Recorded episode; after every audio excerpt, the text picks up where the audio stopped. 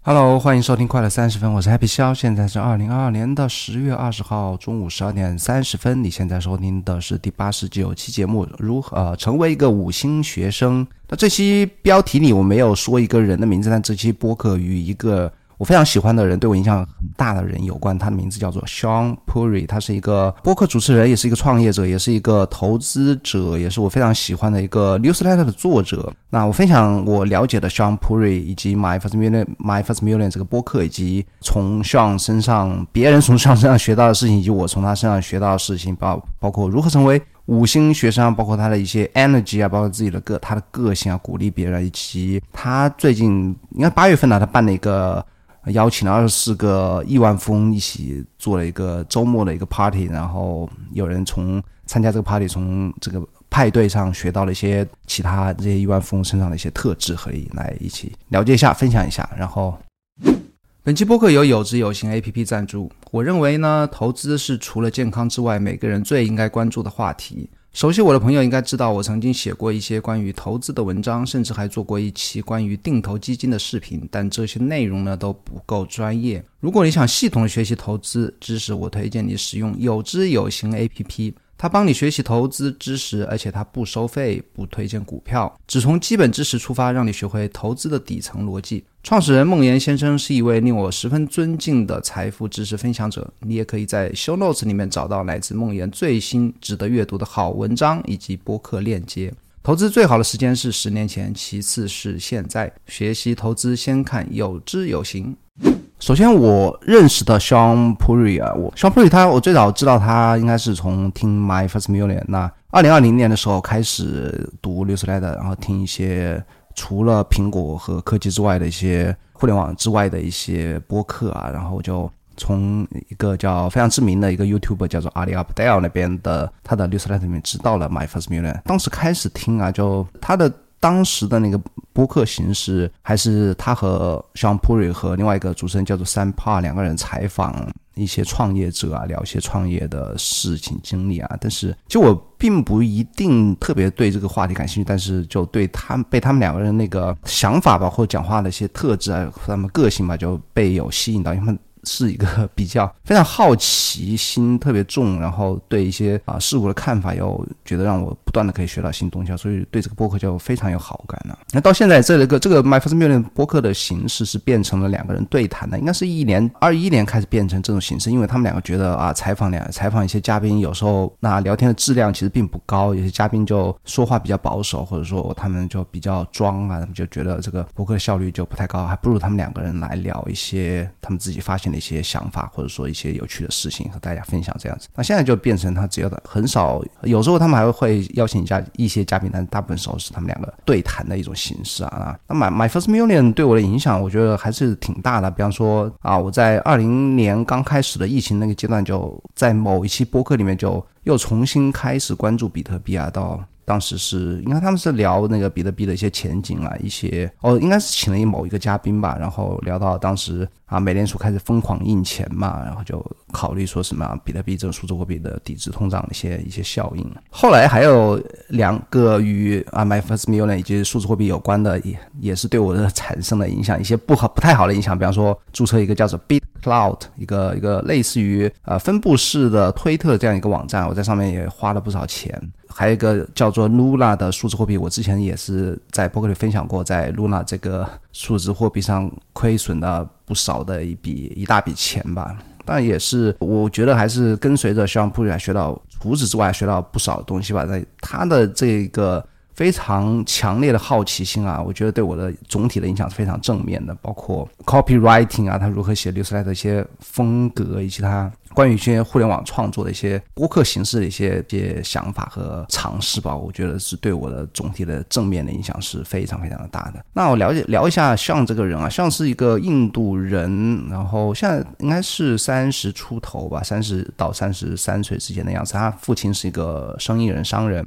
他从小待过在亚洲长大，也待过中国。他从小跟他爸在就是在亚洲到处跑吧，曾经还去在山西的煤老板的办公室里看。看着那些煤老板如何做生意，如何用钱搞定政府啊，或者搞自己不管啊是不是自己熟悉的领域都可以用钱搞定的那种那种感觉。他从小就是跟他爸就耳濡目染的，就是在基因里面就就就种下了那个创业的这种种子啊。然后当他年轻的时候就二十出头啊，就从澳洲就去求职到硅谷去求职啊，然后后来又创业啊，创业被创业公司被退起呃收购，然后到到退去做 PM。他其实自己他自己不是不是一个程序员啊，然后来做 PM，然后又出来开始做播客，到现在啊，推特也有有一定的人气。那 My My First Million 现在是一个美国的商业播客排行榜应该前三的一个节目，到现在开始写 Milk Road，Milk Road 是他自己的一个每日更新的一个关于数字货币的一个 newsletter。我为什么喜欢上呢？我就因为我觉得他是与我完全不一样的人，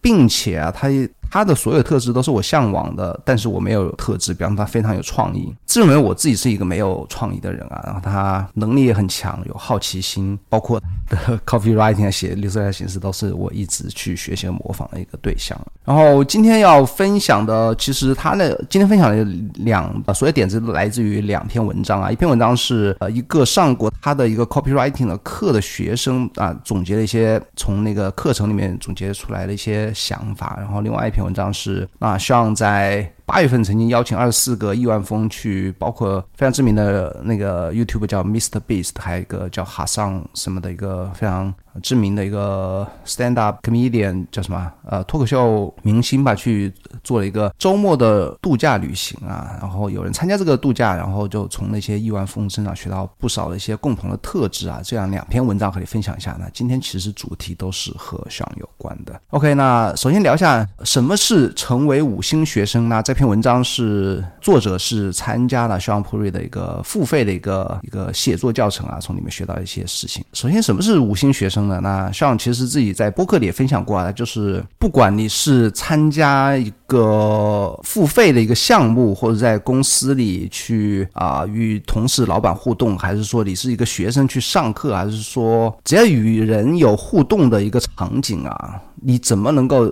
把自己的收益最大化，或者把自己让别人对你更加的照顾啊。所谓的五星学生是什么呢？啊，五星学生就是说，你如果想得到五星的一个待遇、一个回报、一个体验呢，不管是你就说花钱在外面去学课程还是干什么，你自己要首首先成为一个五星的学生。那这个这概念背后的概念就是说，你要自己要变得主动，才能得到更多的一个关照或者一个回报。那举些例啊，比方学生去上课，比方说我们普通的小孩。去上课，怎么样才能让老师对你倍加照顾呢？当然送礼是一部分，但是呢，只有主动学生才能得到更多的关注。老师一般会关注那种课堂上比较积极的，对不对？还有是成绩特别好的或成绩特别差的那种学生，对不对？而不是说啊，哪个家长送礼更多。但当然这个也不完全排除啊。比方说，我举些例子啊，比方说我们家的那个 JR，他最近在学吉他啊。那如果说他已经学了两年半了，如果说只是每周去固定的去之前的形式啊，就每周去固定学，然后回来练习一周。然后再去学。那我最近在我知道这个 五星学生这个概念，我也非常认同。之后我就就说，呃，每周我要自己去练习啊，之前的已经弹的比较熟，但不是很完美的一首曲子，然后把它弹的非常熟，然后自己加上弹唱。然后我们有针对性的去练习，然后把这个这个曲子去做成一个视频，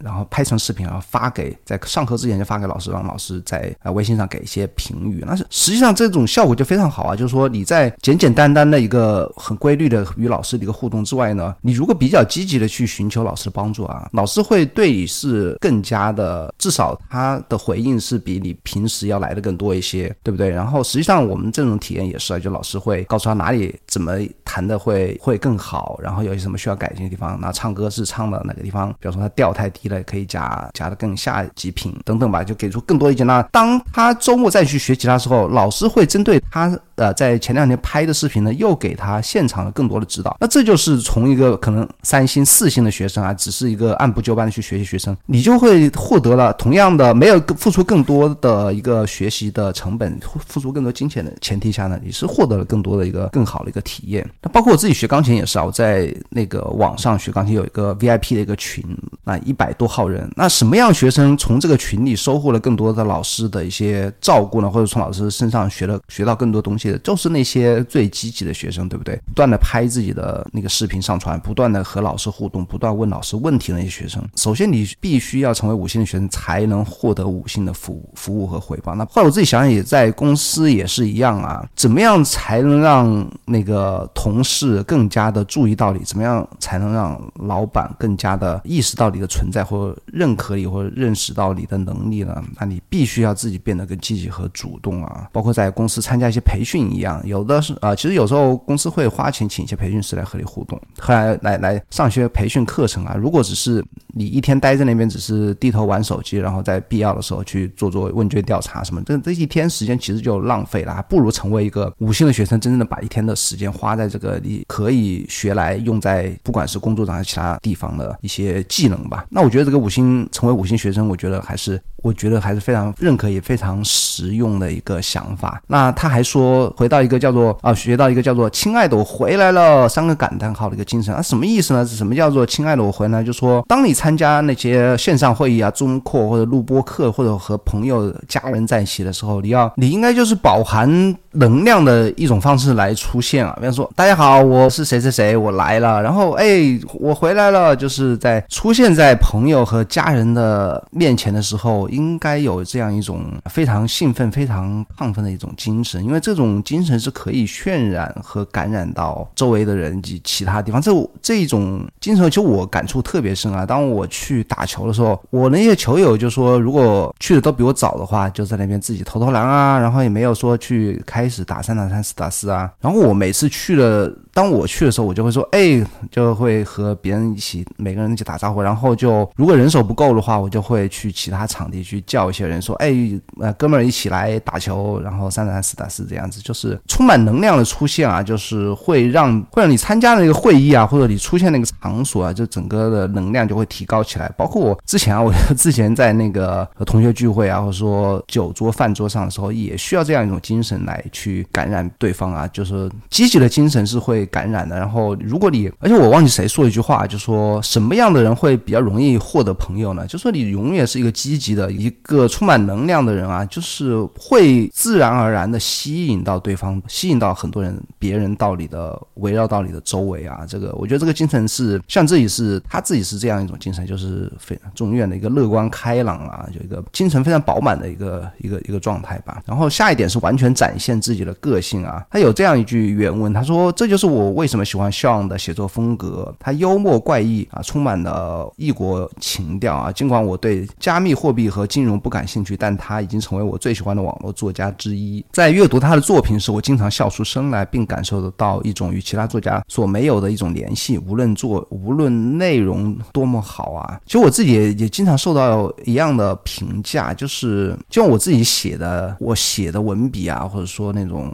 无论从哪个技术角度来讲，其实都。不太合格，但是就会有很多读者来喜欢读我的写的东西，这个就是我觉得是完全展示自己个性的一种一种结果吧。不要自我修订啊，在写作上，我觉得应该至少在创作上应该完全做自做自己啊。然后下一点是鼓励别人，就等于注入能量。那像是鼓励，这个是一个写作课程啊，就说在文章里应该是就鼓励别人去做什么事情吧。这个我之前在推特上也经常分析了一个分享了一个叫做 CTA 啊，Call to Action，就是。在你写完一篇文章的时候，应该要鼓励别人去做一些改变的事情，告诉他们可以做到什么，什么做可以做得更好，要鼓励他们去做。这里我要讲一下鼓励和表扬的区别啊。最近在读那个《被讨厌的勇气》，他说我们不应该去表扬别人，因为表扬是一种居高而下的一种垂直的关系，而鼓励是一种人与人一种平等的关系啊。这个我觉得印象特别深的一个概念啊，也推荐你去读一下这个《被讨厌的勇气》。OK，那下一篇文章是我关于亿万富翁的一些特质啊，就刚才讲的，就是希望在八月份请了二十四个创业者、企业家吧，包包括 Mr. Beast 和那个哈桑，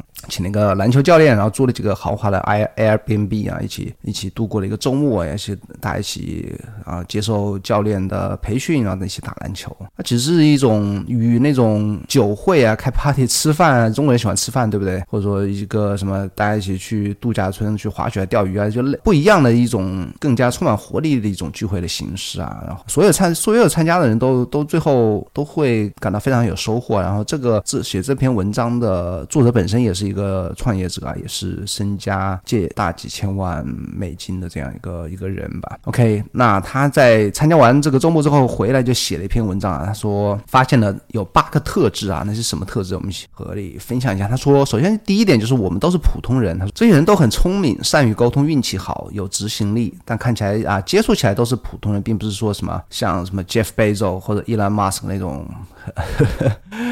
讲张嘴就是大道理啊，或者说什么看起来很威武啊，或者说非常智慧啊，都他说不是这样的，看起来都是一个呃有点书呆子气的呃那种普通人。然后他说第二点说我们都没有安全感，害怕失败，感到空虚，什么意思呢？他就说有人。觉得啊，做生意是一件有瘾的事情，但是呢，在把公司卖掉之后，在功成名就之后呢，会感到很空虚啊。就我之前也听一个概念，就是说，商人他为什么可以成为成功商人，为为什么可以赚到很多财富呢？因为他们喜欢做这件事情。而当他们把生意卖掉之后呢，拿到一大笔钱之后呢，他他反而会觉得空虚，因为他不喜欢去守住财富这件事，因为守住财富和创造财富是两种完全不同的领域或者和工作。然后有些人也不喜欢一直啊要去把公司变得更大呀，要去奋斗啦这种这种这种心态吧。然后也有人觉得自己不配现在的这种财富啊，感觉自己没有安全感，有一种有一种冒名顶替者的这种这种感觉吧。然后第三点是他们都有很多的小孩儿，他们都对于有很多自己有很多的小孩感到高兴啊，并非常啊乐于花很多时间与孩子在一起了，在一起聊天也都是聊了呃关于。养养育孩子啊和家庭教育有关的一些话题，他们都认为呢，应该把孩子培养成一个什么样的人呢？应该是非常健康的挣扎。那英文是 struggle with grace，优雅的挣扎，拥抱挣扎，并不要在，并不要过于保护自己的孩子。那我我觉得他们都希望孩子能够从小就所有的 struggle，就是说感受到困难吧，或者说在困难里去挑战自己吧。那我觉得商人啊，就是说自己在经历了。啊，商业上的一些困难之后呢，都知道孩子如果是将接手自己的企业，或者说他们自己要去未来去做什么事情，都会面临不断的不同的一些 struggle 啊。从小就让他们培养那个能够健康的去拼搏的这样一种思维方式啊，或者说经验吧。这是他们对孩子的一些期待。然后第四点是非常少的人做新奇的生意，什么意思呢？就说没有人是通过通过一个什么有突破性的一个科技啊，或者一个什么市面上没有卖一个市面上没有的产品来获得财富。他们都是很简单的在传统行业看到市场需求，然后去执行一个点子，然后执行的比别人更好而已。比方说更专注啊，更投入啊，当然也有一定的运气啊。就是大家都是可能做传统的消费品啊，或者说或者说是房地产啊等等吧，包括这个。个这篇文章的作者好像是自己是做仓库的，就是 去出租仓库啊，也是一个年轻人啊。第五点，不切实际的期望导致不快乐，什么意思呢？就是当你在生意上获得成功，你会在其他领域为自己定下更高的标准啊，不管是在家庭上、教育上。然后你觉得啊，我在生意上我可以做得好，那我在家庭上我要一个美满完美的家庭，我的孩子一定要是是吧，班上第一名啊，最后考到长青藤等等吧。那当你定下这些不切实际的标准之后呢，你就会 本来是一个很成功商人，你就会变得很挣扎，会变得不成功。第六点是惊人的谦虚。他说这些这些人啊，这些亿万富翁啊，他们都追求啊，追求挣扎呀。然后如果生意已经很四平八稳了，他们会去追求别的有难度的事情，比方说学习啊，比如说打高尔夫啊，或者健身啊等等。然后他们都很谦虚，他们真诚的对别人感到好奇，并学习他人。我觉得真诚的对别人感到好奇也是。是一种交朋友必不可少的特质啊！什么意思呢？就是说，当你与一个陌生人聊天，如果你只是简单的啊，为了聊天而去找一些话题去 social 一下呢，你很难去让别人对你这个人产生好感或者对你透露心声啊。如果你是一个随时随地都真诚的，就特别对别人感兴趣的这样一个人呢，我觉得是才能去在很短的时间与别人就是能够有更深入的交往的一种一种特质。质吧。然后他说，他们不断的寻找改进的方式，开放的讨论自己的不足，他们热衷于利用自己的网络帮助别人，不追求回报。那我这相信这也是很多成功人士的一种付出吧，就是为这个世界带来更加积极正面的影响的一种共有的一种特质吧。第七点是非常少的人喝酒，没有人喝很多。二十四个人里面只有十啊，有十五个人是滴酒不沾，那其他喝酒人也一天也顶多只喝啊两罐啤酒而已。他们不需要酒精作为润滑剂啊，这让我想到了我自己公司的一些，我自己公司的一些老板们呢是比较喜欢喝酒，可能跟公司的性质有关啊，可能和他们的年纪有关。但我也知道有些呃生意场上的一些人他是完全不喝酒，比方说我的老婆公司的老板啊，她是她是一个女性啊，但是她出去做生意的一些。参加一些饭局，那是完全是不喝酒的，然后生意也完全可以做到非常大的规模啊！是这个，我说这个人是白手起家的，然后到现在是在上海是民营企业百强里面的非常了不起的一个一个人。OK，第八点，除了钱之外，追求意义和满足。那每个人都在问自己啊，如何面对自己的人一生啊？有有一个人说，他说我在家里走来走去，好像我有什么事情可以做，最后只是出门劈柴劈柴。火 啊！一个成功的商人就是这样坦白的说，说明什么呢？说明钱并不能解决人们空虚，或者不能带来意义和满足吧？就是他们在有钱之后还是会思考如何面对自己的一生。那我自己我的总结是：成功商人都有运气的成分啊，但是每个人都和普通人一样是很挣扎。那我其实我觉得不光是成功的商人啊，在任何一个领域啊，不管。他们在他们自己的领域获得什么成就啊？和普通人相比，他们有多么成功啊？但我觉得挣扎是一个普遍存在的一种现象。但是他们会非常的好奇，非常有好奇心，喜欢挑战自己啊，在自己啊已经成功的领域之外来挑战，寻找新的挑挑战。然后他们都在意自己的健康，不喝酒，对不对？在意自己的家庭啊，喜欢讨论啊育儿，对不对？然后在成功之后，和普通人一样，需要一个人生的一个意义啊，那就是我们现在普通人也可。以开始寻找的一个思考的一个东西吧，人生的意义。OK，那如果你喜欢这个节目的话，请帮我在苹果播客里面花一分钟的时间点击一下五，搜索一下“快乐三十分”，然后找到它，点击一下五星好评，留下你的留言，我会在这个节目里念出你的留言。如果你还呃，你还应该订阅我的可乐周报，我会在每周六发送一封邮件，分享过去一周我发现的最棒的想法。百度或者 Google 可乐周报就行了。我在微信里还会更新一每啊每天更新一篇关于效率。和创造的博客啊，微信公众号是 Happy 肖，搜索 Happy 肖就可以关注我了。谢谢，咱们下个礼拜四再见喽，拜拜。